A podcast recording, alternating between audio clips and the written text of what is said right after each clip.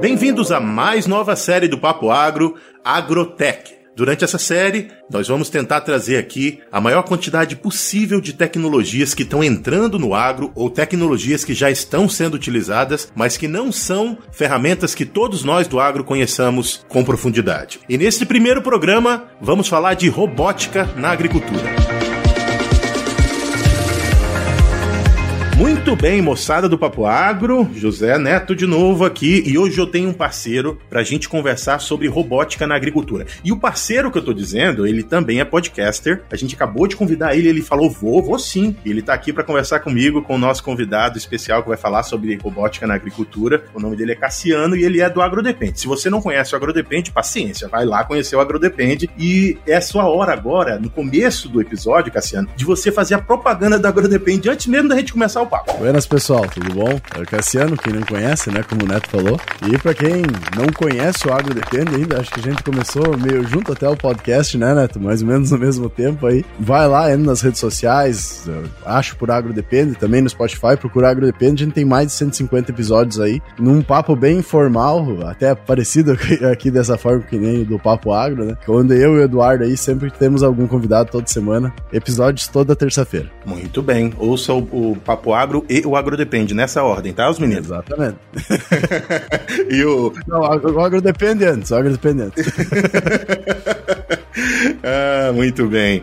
A gente, eu tenho uma satisfação imensa de recepcionar aqui no nosso podcast o Dr. Gui, eu sou Guilherme de Souza. A gente se conheceu uh, por uma parceria que o laboratório em que eu trabalho uh, e estudo aqui nos Estados Unidos tem com o laboratório que ele lidera, uh, e ele é especialista em robótica, e eu vou deixar ele se apresentar melhor, porque tem um monte de palavra que eu nem sei dizer direito, e o Dr. Gui está aqui há muitos anos, então pode falar inglês, em português, depois a gente se vira, Dr. Gui. Fica à vontade, bem-vindo ao Papo Água. Oi, tudo bom? Boa noite, todo mundo. É, obrigado por me receber aqui. É um prazer estar com vocês, saber um pouco mais do que é, vocês fazem nesse é, é, papo, papo agro, né? Se Deus quiser, eu vou, vou ter alguma coisa boa para falar aqui. ah, com certeza você tem um monte de coisa boa para falar.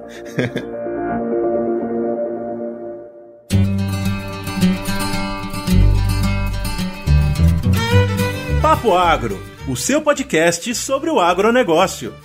Um oferecimento Stoller. Isso é conhecimento. Isso é Stoller.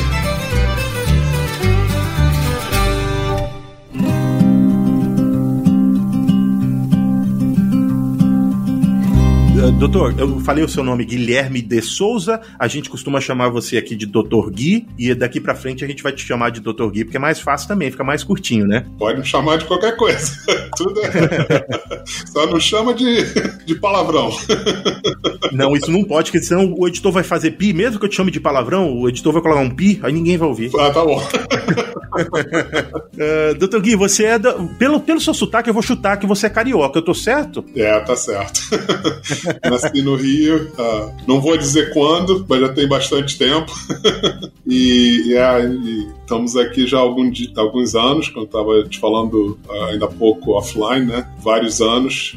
inicialmente eu vim para estudar meu que. Inicialmente eu vim para fazer uma colaboração. Eu trabalhava num centro de pesquisas no Rio e eu vim fazer uma colaboração com o pessoal de Purdue. Mas aí a colaboração deu certo, a gente começou a fazer mais coisas juntas. É, é, deu certo e não deu, porque o professor, na verdade, que eu ia para colaborar, ele acabou mudando de Purdue e eu fiquei em Purdue e é, na verdade foi isso que me levou para robótica, porque na verdade no início eu vim para fazer é, para diagnóstico de sistemas de potência, power plants e subestações, né? E, a, e o professor com quem eu ia colaborar era um professor que fazia AI applied em power systems e sistemas de potência, né, como eu falei, é, usinas, subestações, mas acabou que ele saiu e aí o professor que eu comecei a me relacionar mais era um professor em robótica e em visão de computador e aí eu acabei entrando nessa área por acidente, né? Foi uma daquelas coisas de, né? Mas são relacionadas, são áreas relacionadas, então não foi assim um pulo muito grande, mas foi um, um, um acidente, um, um acidente bom no final. É, imagino que bom, porque você está liderando um laboratório, né, agora. Me conta um pouco sobre o laboratório, professor. O que, que, que seu laboratório faz de fato e há quanto tempo você está aqui na, na, no Missouri, na, na Universidade do Missouri? É, e é, queria saber um pouco mais sobre o laboratório mesmo. É, o laboratório a gente chama de é, laboratório de visão guiada, né, é, computador, robô guiado por visão, né, Vision Guided uh, Intelligent Robotics, e é um laboratório que é, basicamente tenta address. Address. tenta, tá bom. tenta, Responder. É, é, fo, é, fo, é, fo, é, foca, né, tenta a, a resolver problemas relacionados a, a visão, reconhecimento de padrão, uh, understanding, entender o, o, o, o environment. É, é difícil para mim, porque quando eu falo português em coisas normais do dia a dia, sai numa boa. quando eu tento botar as palavras técnicas, eu não sei as palavras técnicas em português.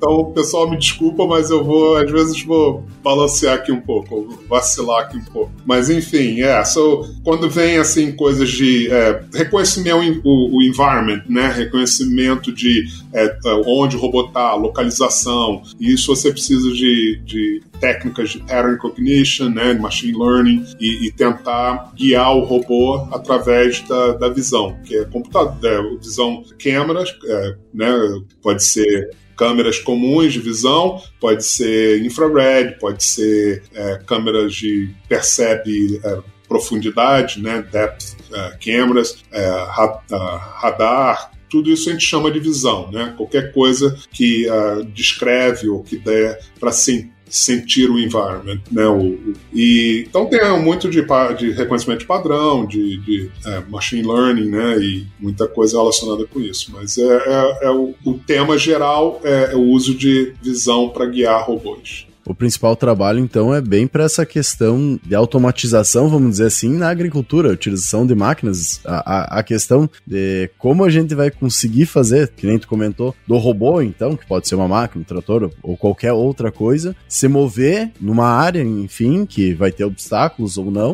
uh, entender onde é que tá para conseguir desenvolver o trabalho sem que cause algum problema, é isso? É, mas minha, minha pesquisa de PHD era, na verdade, para automação de, é, de, linhas de montagem. Hum. A gente tinha um contrato com a Ford Foundation e a gente queria automatizar é, linhas, células de montagem da, de caminhões, é, não caminhão, caminhão, é, F-150, F-250, né, aqueles pickup trucks, né? E a gente queria automatizar é, a, a linha de montagem da, desses. Então, os caminhões, por exemplo, esses pickup trucks, eles estavam tinham correntes que suspendiam o, o chassi, por exemplo, e, e, essas correntes vinham numa conveyor belt, né, e vinha uh, movendo, né, e passando por várias células de montagem, porque estavam nessas correntes, ele balançava muito, era muito, né, o movimento do, do, do chassi do caminhão, uh, e a gente usava câmeras para localizar, por exemplo, uma, o, o hub onde você bota a roda, né, uhum. e, e, fazer a montagem da roda no hub do, do caminhão.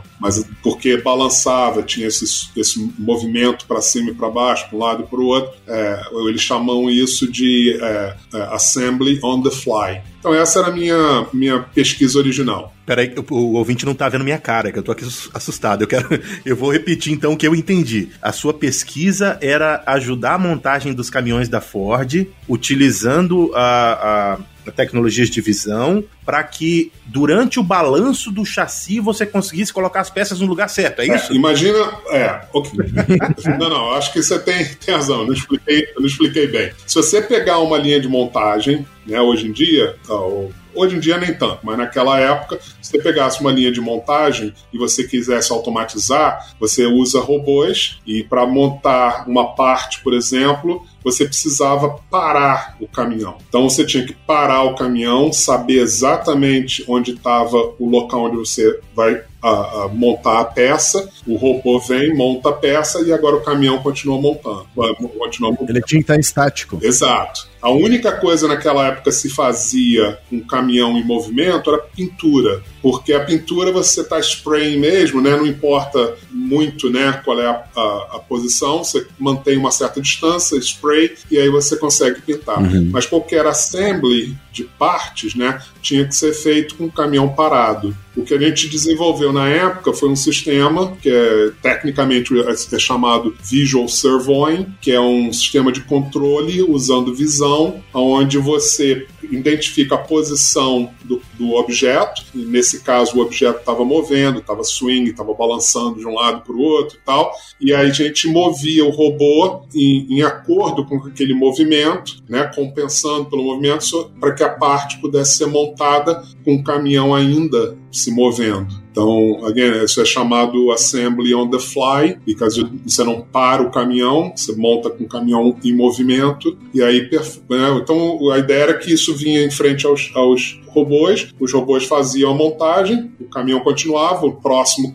vinha, você fazia a montagem, o próximo vinha e você fazia. Ganhava tempo e, e mais, mais eficiência na linha de montagem porque tu não precisava ficar parando, né? Dava... Exato. Especialmente porque é, nem todas as, as células de montagem estavam sendo automatizadas. Então, algumas células ainda eram montadas por pessoas. Então, se você tivesse que parar o caminhão fazer a montagem e aí continuar, você tinha que acelerar o movimento do caminhão para porque o próximo estava vindo atrás, entendeu? Uhum. Ou então você parava a linha de montagem inteira. Sim. E as pessoas ficavam esperando, aí o próximo vinha, aí esperava. Então, ou você tinha esse, é, que eles chamavam de buffer, né? Que tinha um espaço físico que deixava o caminhão acelerar para pegar o próximo da frente, e aí você tinha mais tempo para parar, fazer assembly, e aí de novo um espaço. Mas isso é um espaço na fábrica enorme, vazio, né? Que você usa só para acelerar o caminhão para poder chegar para o próximo e não interromper a, assembly, né? Não interromper a, a, linha de montagem. Aí tu entra numa questão que, como a gente é barrista, né, Neto? Eu já estava pensando que era um, um, um, doutor aí que não lidava especificamente com robótica dentro do agronegócio, mas sim um agrônomo. A gente sempre pensa que é alguém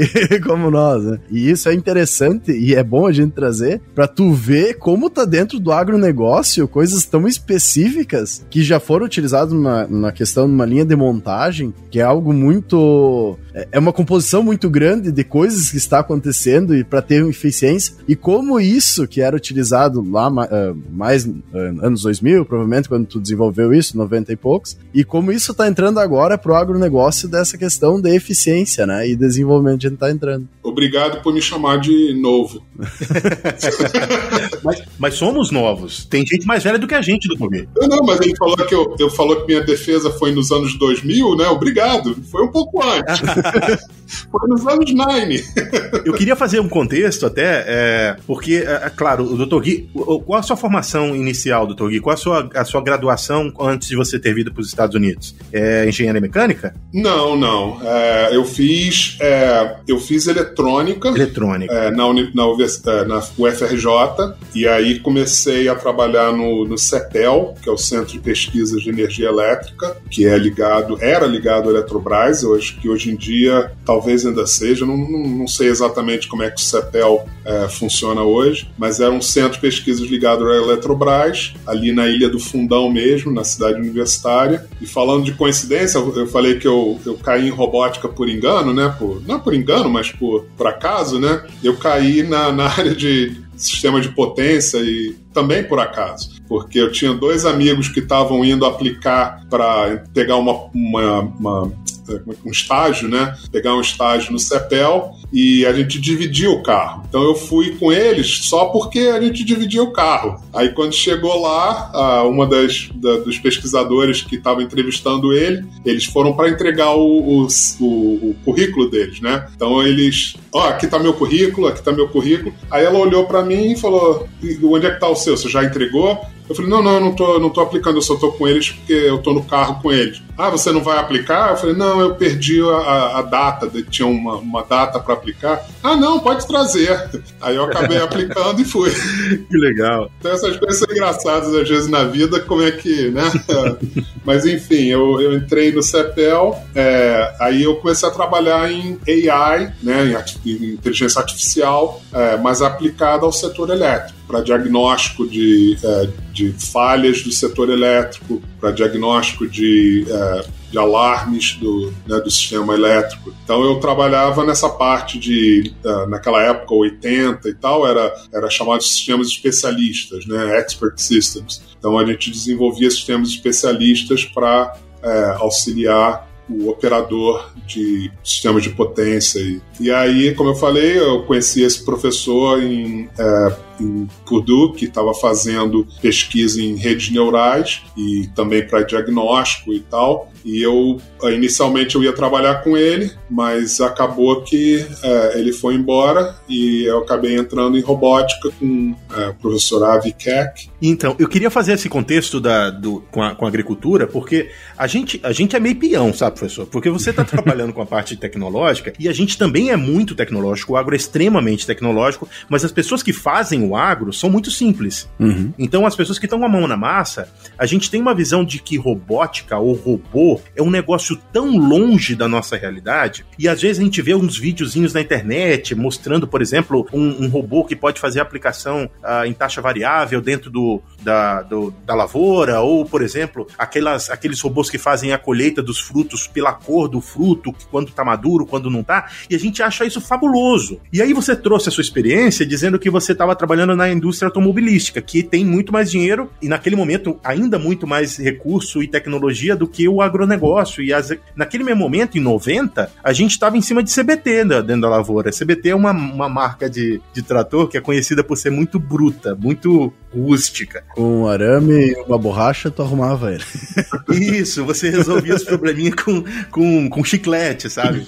E, e na, no mesmo momento em que você estava desenvolvendo para Ford um sistema que fazia a montagem né, ser mais eficiente. Então a gente está vivendo, nós estamos falando de esferas muito diferentes. Aí eu queria entender é, é, da onde surgiu o seu interesse ou como que surgiu a parceria com um laboratório uh, de, de, de, fisiologia de plantas daqui da universidade uh, e me conta um pouco da, da, de como você vê né, o uso de, desses recursos dentro da agricultura. O que, o, como começou a agricultura na, na tua vida? Porque agora você tem parte do seu, do seu laboratório com algum foco com a agricultura, né? O, esse, esse trabalho que eu fiz com a Ford Foundation né, era quando eu estava em Purdue, durante o, o, meu PhD e tal. Uma vez que eu, é, que eu acabei o PhD, ainda fiquei, na verdade, alguns anos em Purdue, a gente começou, continuou com esse projeto por alguns anos e tal, mas uh, o meu enfoque já começou a mudar um pouco em, em termos de. Não é que ele mudou, AI uhum. né, e, e, e robotics estão muito, muito é, interligados. É, você usar, como eu estava falando, você usar a visão de computador para entender o espaço, né, entender o ambiente que você está. É, deixa eu dar um exemplo. É, é, vou jump a little bit no. Né, vou dar um jump aqui, um pulo é, na, na história para falar da agricultura, mas olha, por exemplo, o problema de, é, de fazer phenotyping de plantas. Né? Um dos problemas que a gente tem é encontrar a planta, mas a planta está movendo com vento. Então, se você lembra dos carros movendo na, né, na, na conveyor belt com aquelas né, correntes e tal, é, é, é, um problema similar. Você tem que, se você cria é, modelos 3D né, do carro para poder localizar onde você vai botar a parte, onde você vai montar, agora você tem que criar modelos 3D para entender onde é que a planta está, para entender onde é que a, a, a folha está, para criar é, modelos de crescimento da planta, né? E, então não são problemas completamente diferentes, né? São problemas bem relacionados. Você pode não estar tá controlando o robô em tempo real, né, como eu fazia antes para tentar montar a parte no, no, no veículo, mas sendo a, a, parte de visão, a parte de, né, de entender a estrutura do, do, do, né, do environment e tentar mover o robô né, no, no environment, são, são problemas bem similares. Né? E, e tem muito a ver também com reconhecimento de padrão, reconhecimento de, é, de imagens, né? Então, é, são, são problemas bem ligados, né? E AI, é, como você sabe, né, as técnicas que você usa para reconhecimento de padrão, não importa se é, é um objeto numa imagem, né, né se você é um, um, um um padrão de sinais, né, que você está tentando reconhecer em voz. esses são problemas muito relacionados. A, a, a, fonte da informação pode ser bem diferente, né, imagem, som, é, sinais eletrônicos de uma planta, uma planta é, sistema de potência, né, de uma usina, né, que você está coletando informação para os sinais elétricos, mas os sinais são bem diferentes, mas o, o reconhecimento de padrão e as técnicas para reconhecimento padrão que levam ao diagnóstico da, do sistema de potência ou que levam a, a, ao robô se mover no, no, no, no ambiente que ele está, é, são similares são, são bem correlacionadas. Mas já, só para é, ir um pouco para trás de novo na, no que você perguntou, é, então eu saí de Purdue, de Purdue eu fui, eu fiquei um ano é, na Austrália. Infelizmente não deu muito certo a vida lá, é, por razões é, pessoais, nada, nada relacionado com a universidade ou nada assim. A universidade eu adorava, era muito boa. Então eu apliquei e vim para Missouri. Quando eu cheguei em Missouri, uh, eu comecei a tentar é, contatos de novo com indústria automobilística, né, essas ideias. E um dia é, eu encontrei Felix Fritz, né, Dr. Fritz, ele estava num, num, seminário, a gente estava participando de um, né, de um, um, um workshop para tentar exatamente encontrar áreas de interesse comum né, né, entre engenharia e agricultura. E, e, a gente começou a falar de coisas do tipo, por exemplo, processar im imagens de, de, plantas, processar, criar esses modelos 3D de plantas. E a gente estava falando de ideias como, por exemplo, como isso é, seria melhor se fosse feito no, no field, né, no, no na, na, fazenda, né, ao invés de fazer em greenhouses. Então a gente começou né, por muitos anos, na verdade, a gente, a gente pensou em fazer em greenhouse, ter robôs que pegariam as plantas, tipo o que se faz hoje em dia com aquele é, né? A Laminatec, vocês são familiares com a Laminatec, né? É, a Laminatec é uma, é uma empresa de phenotyping é, o phenotyping, pessoal, é a tecnologia que visa a gente é, mapear a estrutura da planta. Hum. É, reconhecer a planta em diversas, em diversas partes da planta, como, por exemplo, uh, contar o número de vagens da soja, saber onde cada vagem está, contar o número de nós, a altura, é, né, o diâmetro da, do como, todas essas, tu, todas essas técnicas é, são chamadas de fenotipagem, que é descrever a planta, e o professor está falando de, do phenotyping, que é, né, é, esse processo. Obrigado. é, é, é, exatamente isso. A gente, a gente queria correlacionar o formato da planta, né, o crescimento, o, o growth, né, o, o formato das, das folhas. É, não, da, das vagens, das folhas, da, do, arquitetura da planta, né?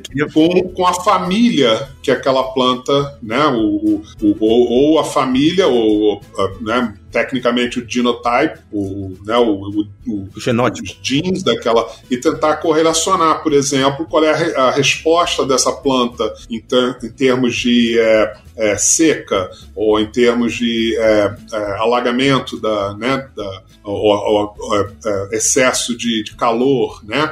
E, e, ver como cada família. Então, quando você olha, por exemplo, você vê que essa família de plantas, é, as folhas estão é, descendo mais ou, ou, ou é, se encurvando mais por causa do calor. É, outras plantas podem reagir melhor, podem não ter muito efeito nelas. Então, de novo, para medindo as características físicas das folhas e da planta em, em, geral, a gente pode correlacionar isso com a família e ver qual a família que respondeu melhor àquele é, aquele é, estresse né, de calor ou de, ou de é, inundamento ou, ou, de seca. Então é exatamente isso que a gente começou a conversar, o, o Felix Fritz e I, a gente começou a conversar essas coisas e como é que pode usar robôs para ir no, no campo automaticamente, coletar essas informações. A gente pensou em fazer de novo é, em greenhouses, né, em estufas, né, e porque é mais controlado, é mais fácil de fazer, mas eventualmente a gente ganhou um, um, uma, uma grande investimento de pesquisa do NSF, e aí as coisas começaram a decolar dali. Era onde o dinheiro pinta, né? a gente muito bem, pessoal. Eu queria interromper rapidamente esse nosso papo para apresentar para vocês o Campo On, o podcast da Stoller do Brasil. Nesse podcast você vai encontrar vários papos técnicos para aprofundar o seu conhecimento acerca das tecnologias que podem melhorar a produtividade das lavouras que você trabalha ou que você conduz. Então, vá no seu agregador de podcast favorito e procure por Campo On, o podcast da Stoller. E fique bem informado com Papo Agro e Stoller. Trazendo de novo pro agro, né? Até para não perder a explicação tão isso, boa que tu isso. deu de, dessa questão das plantas e tudo mais. Isso. Tu com esse, coment eh, esse comentário, essa explicação, fez eu começar pensando aqui todas as tecnologias que estão surgindo hoje. Usando um exemplo, a questão que hoje está praticamente de graça acesso para qualquer um uh, do NDVI, né, NDR e tudo mais, são imagens, então, vamos dizer, questão de uh, índice foliar que vai ter ali nas lavouras, mas daí eu comecei a pensar também outras coisas que estão entrando, que é mapas de calor, o pessoal entrando com a questão, que nem tu comenta, é, essa questão para uh, a mulher pegar o celular, o homem, enfim, ver se ele tá tendo esse inchaço, é uma coisa que a gente percebe tem alguns aplicativos já sendo gerado, onde é que ele está sendo calibrado para achar pragas, achar doenças, deficiências nutricionais, mais. Uh, também a questão uh, de muitas vezes uma mancha que tem mais produtividade, menor produtividade, não linkando somente a parte de NDVI e o NDRE, né? Que é, é, é, um, vamos dizer assim, esses dois, então são dois índices que são utilizados, mas a gente sabe que tem muitos outros utilizados pelos próprios satélites para conseguir ter melhor observação das zonas de manejo, já que tem uma possibilidade melhor e que essa questão uh, da robótica que tu fala, mas mais ainda da, da inteligência artificial é a junção de dados junto com um resultado, vamos dizer, vamos dizer, uh, vai pegar o que que tu tem de dados numa área específica, daí tu vai colher com a, com a colhedora lá aquela área específica, vai juntar com os dados de satélite e a inteligência artificial vai gerar um dado que vai se autoalimentar para entender o que que a produção naquele local uh, bate com os outros sensores, né? Os outros dados que os sensores geraram. Então eu acho que isso é, é, é, seria interessante comentar um pouquinho, né? De todos esses sensores interligados que tem no agro, né? Que nem tu comenta, por exemplo, da planta, 3D dela, que tu consegue ver de uma forma mais específica. Ah, ele sofreu um problema uh, de excesso de calor ou falta de água, que ele já mostra ali algumas coisas que é mais específico, mas acho que seria interessante a gente linkar um pouquinho pro agro isso aí de tudo que está sendo, as possibilidades estão sendo observadas, né? Não, não, com certeza. Ah, eu estou no meio agora de um, de um escrevendo uma proposta para pesquisa. Na verdade, é uma proposta para um, um é, AI Institute. Então, é, também é uma, uma, uma proposta bem larga, né, em termos de financiamento, com um monte de, de outras pessoas e tal, mas o tema principal desse AI Institute é agricultura, e é exatamente o que você está falando. É, é como é, a gente quer, é, na verdade, estudar, é, é, além dos problemas é, específicos, claro, de agricultura e, e florestas e clima, né? Então tem componentes assim que relacionam né, com mais a aplicação, mas é, além disso, a, as duas coisas que a gente quer fazer nesse instituto é uma como criar algoritmos de AI, algoritmos de, né, de, de é, é, reconhecimento de padrão e, né, que possam pegar imagens desde satélite até o, o sensor que coleta por exemplo, é, trocas de gases nas, nas folhas. Então, seria a integração, de novo, de sensores é, remotos, de, né, de satélite, que coletam informação de regiões largas, né, relativamente uhum. largas, de longa distância, é, UAVs, é, como é que chama UAVs? É, é, drones. Drones né? Então, é, drones voando a, uma altitude muito mais, né, muito mais perto do, do mas ainda um pouco longe. Uma precisão melhor de dados, né? Exato. Os robôs que eu estou mais acostumado a desenvolver, o, o José está né, familiar com o que a gente chama de binocular, que é uma torre de observação, né, que é bem mais próximo do, do, do, do né, da planta, e os robôs que a gente desenvolve na que andam pelo meio das plantas. Né? E coletam informação bem próximo da planta. De novo, até o sensor que coleta é, te, é, tecido né, da folha, que pode coletar samples da folha ou pode medir é, trocas de gases né, da folha e, e, fotossíntese. Né? Então a gente quer. É, um aspecto é isso, esse a gente chama de multi, multi-scale, é, multimodal é, approach né, para o estudo de uh, sistemas de agricultura e sistemas climáticos. Né? Então, seria essa análise desde o satélite até né, o, o, o, solo. E o outro aspecto que a gente está querendo é, envolver nesse centro de AI Institute é o, o, o uso do, do homem. A gente chama, é, é, chamado Human in the Loop. A ideia é o seguinte, é, são, é, na verdade, é duas direções né, dessa ideia. Uma é como é que a gente pega, por exemplo, informações dos humanos, né, por exemplo, fazendeiros, é, os governos, as decisões que são feitas a nível de governo e até mesmo a população. Em termos, por exemplo, quais são as reações de fazendeiros, como é que eles reagem a mudanças políticas ou mudanças né, governamentais em termos né, de agricultura. Uma dica, não, não vem fazer isso aí no Brasil que vai complicar bastante a pesquisa. Agora não é o momento, doutor Gui, fica aqui mesmo, não vamos para o Brasil agora.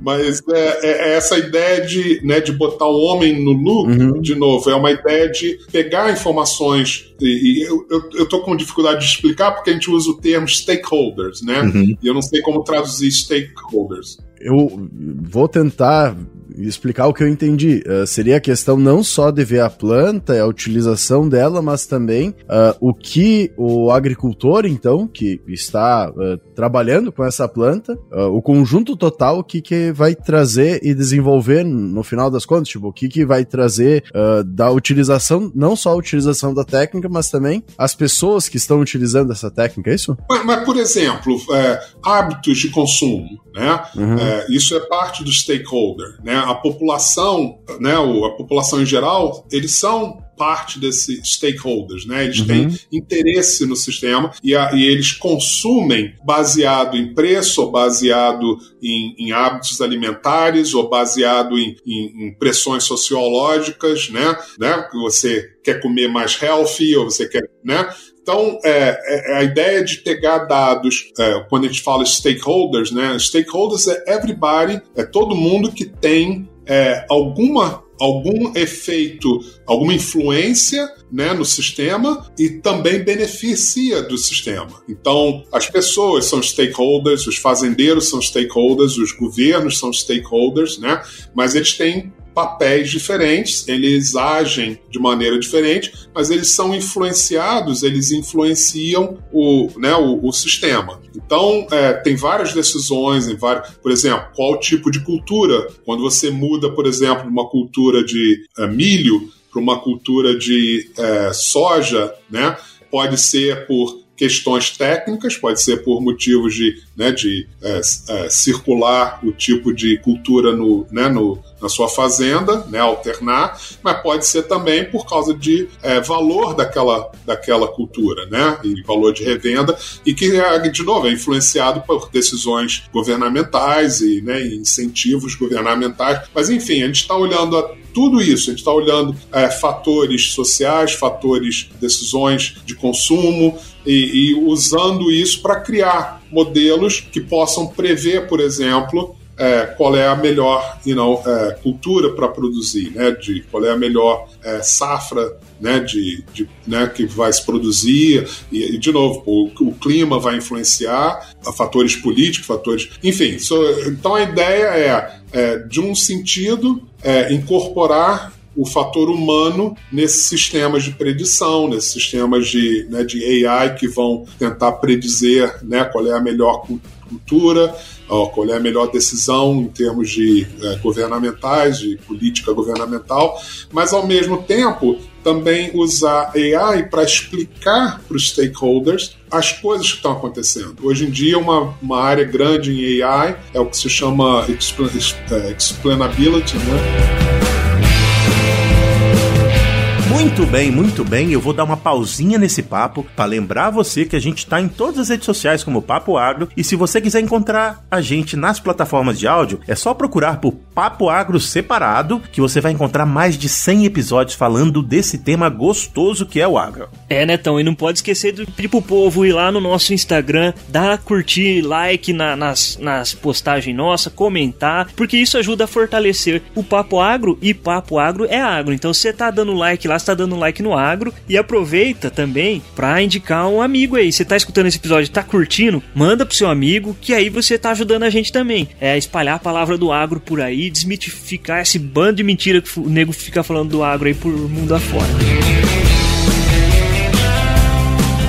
Muito bem, papo bom esse. A gente vai continuar conversando com o Dr. Gui no próximo episódio. Então, se você ouviu até o fim, espera que a gente vai falar mais de robótica e mais do, dos conceitos relacionados ao uso de robótica na agricultura no próximo episódio. Para finalizar essa primeira parte do papo, Dr. Gui, eu queria entender qual é a dificuldade que você vê ou quais as diferenças que você vê uh, quando você está elaborando um plano de trabalho para utilizar inteligência artificial e robótica dentro da agricultura. E se você puder também, já faz uma diferenciação entre o que é inteligência artificial e o que é robótica, ou diz para mim, não, eles são a mesma coisa, José Neto, não precisa se preocupar com isso não, que eles são a mesma coisa. Que que, então, quais as dificuldades e diferenças de trabalhar com agricultura e qual a diferença de robótica e inteligência artificial? Eu acho que, eu acho que é, é, são muito relacionadas relacionadas, né? Como eu estava falando, eu mencionei aqui o, né, o, o uso de câmeras para uh, ah, o problema de, de montagem, né, de veículos. Eu acho que todos são muito relacionados. Na, no fundo, o que você precisa são técnicas, né, modelos e técnicas que consigam extrair informação do ambiente, né, através de câmeras, combinar, né, o, o termo que a gente usa é, é, é stitch, né, então, quando você stitch, você está costurando, né? Você está costurando a, a, as, as informações que estão vindo né, das, das câmeras diferentes, né? Ou, ou, de câmeras diferentes, ou, ou da mesma câmera, mas por causa do movimento do robô, né? Em volta da, do objeto. Você tem que costurar essas imagens juntas, né? E colocá-las juntas. Então, os problemas são similares. E, e, os problemas de reconhecimento de padrão, como eu estava falando, são não importa se é uma usina ou se é um, um, batimento cardíaco ou se é uma voz ou se é uma imagem, né? Uma vez que você é, coleta aquele dado, a forma que você processa para reconhecer padrões são muito similares também. Então, eu não vejo esses problemas como muito diferentes um do outro. Uhum. É, os problemas de agronomia, especialmente na fazenda, os problemas são problemas assim de movimento das plantas. É, você tem movimento das plantas e esse movimento das plantas faz muito difícil você exatamente costurar as imagens junto. Você está tirando imagens daquela planta com, né, com uma deformação, então fica difícil fazer isso. Mas, de novo, relaciona com o, o, a imagem de um braço de uma pessoa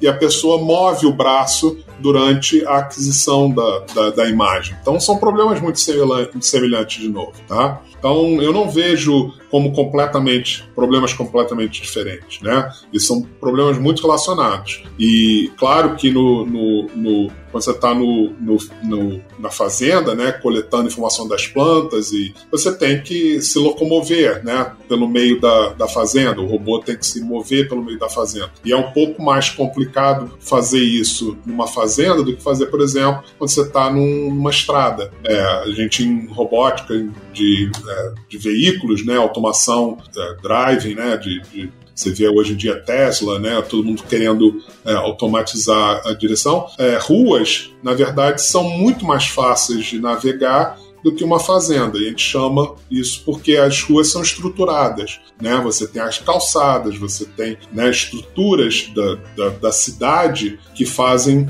é, um pouco mais fácil navegação do que uma fazenda, por exemplo, onde você não tem muita estrutura. Mas em ambos os casos, hoje em dia, você usa é, muito GPS, né, que auxilia muito a navegação do robô. Então, todos esses são problemas muito relacionados, não são completamente. É, então, eu não vejo nenhum desafio numa área, numa aplicação, que não tenha uma similaridade muito grande na outra aplicação. E você consegue fazer um, um paralelo aí da, da, diferença ou da semelhança entre a inteligência artificial e a robótica? É, essa é um pouco mais. É, robótica, robótica é uma área, na verdade, muito, é, muito larga, né? muito é, abrangente. Você tem pessoas trabalhando em robótica que são engenheiros mecânicos. Então, eles estão interessados, por exemplo, em, em no, no desenvolvimento de sistemas mecânicos, por exemplo, é, como você segura um objeto. Né? Então tem gente que estuda só o,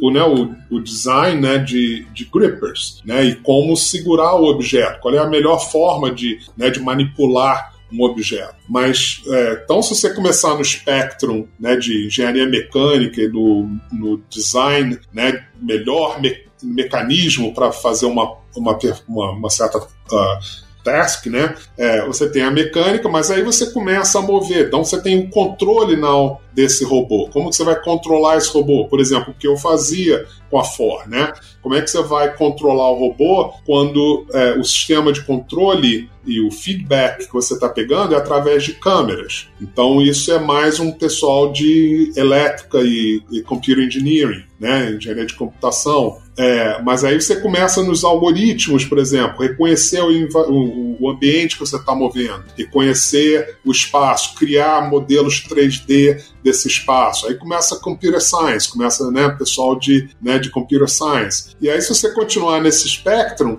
você tem não é, as decisões que o robô vai fazer. Como é que você faz o robô, é, uma vez que ele reconheceu um objeto, agora o que, que você faz com o copo? Quais são as, né, as, as, as decisões que você pode fazer em relação, por exemplo, à manipulação de um copo, ou a manipulação de um jogo onde você tem que fazer uma montagem, ou, né, ou na fábrica que você tem que fazer uma montagem. Então você começa a botar inteligência no robô, que não é uma inteligência no sentido de controle, né, como você faz de novo. Lá no início, quando eu falei de controle através da visão, esse é um, é um controle mais é, low level, né, um controle mais. Quando você começa a fazer decisões, né, controle no sentido qual decisão, por onde que o robô deveria ir, deveria virar para a esquerda ou para a direita, deveria, né, essas decisões são mais é, no âmbito de AI né? E começa a, a, coisas relacionadas com mais específicas, né? Relacionadas a AI, começam a influenciar esse, essa decisão alto nível, né? É, do que, que o robô, qual é o propósito do robô em termos de é,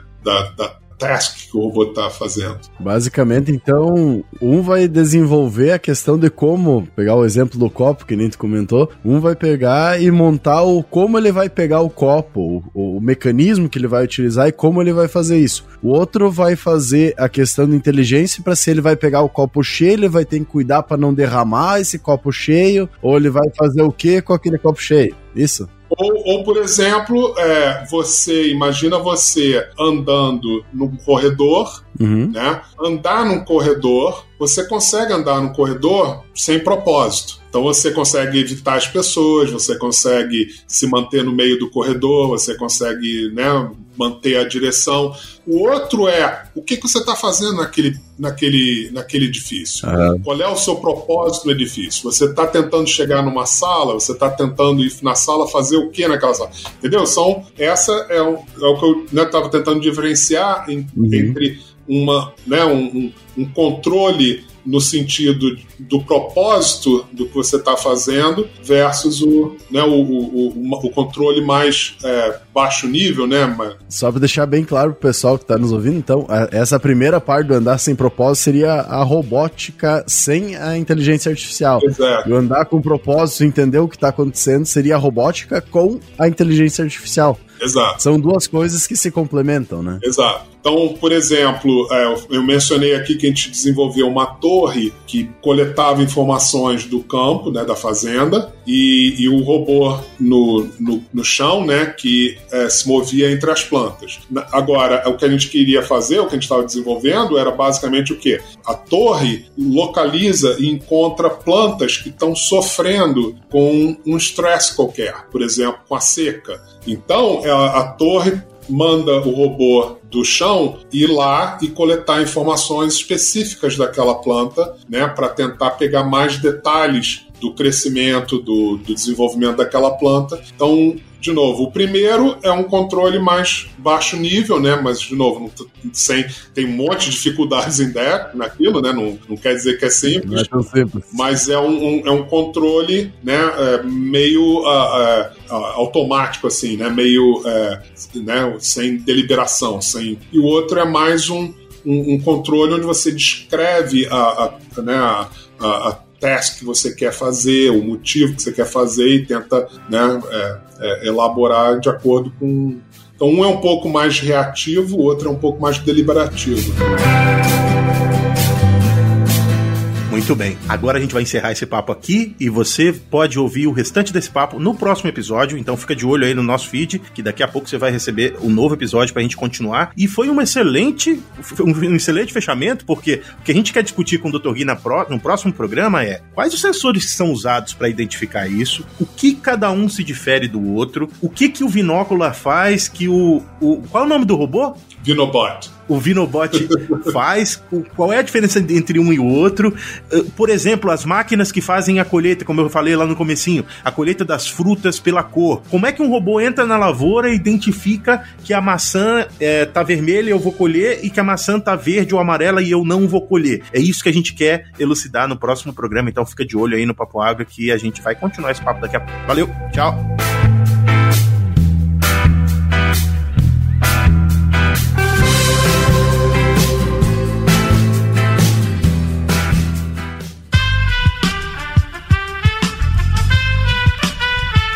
Esse podcast foi editado por Aerolitos Edição Inteligente.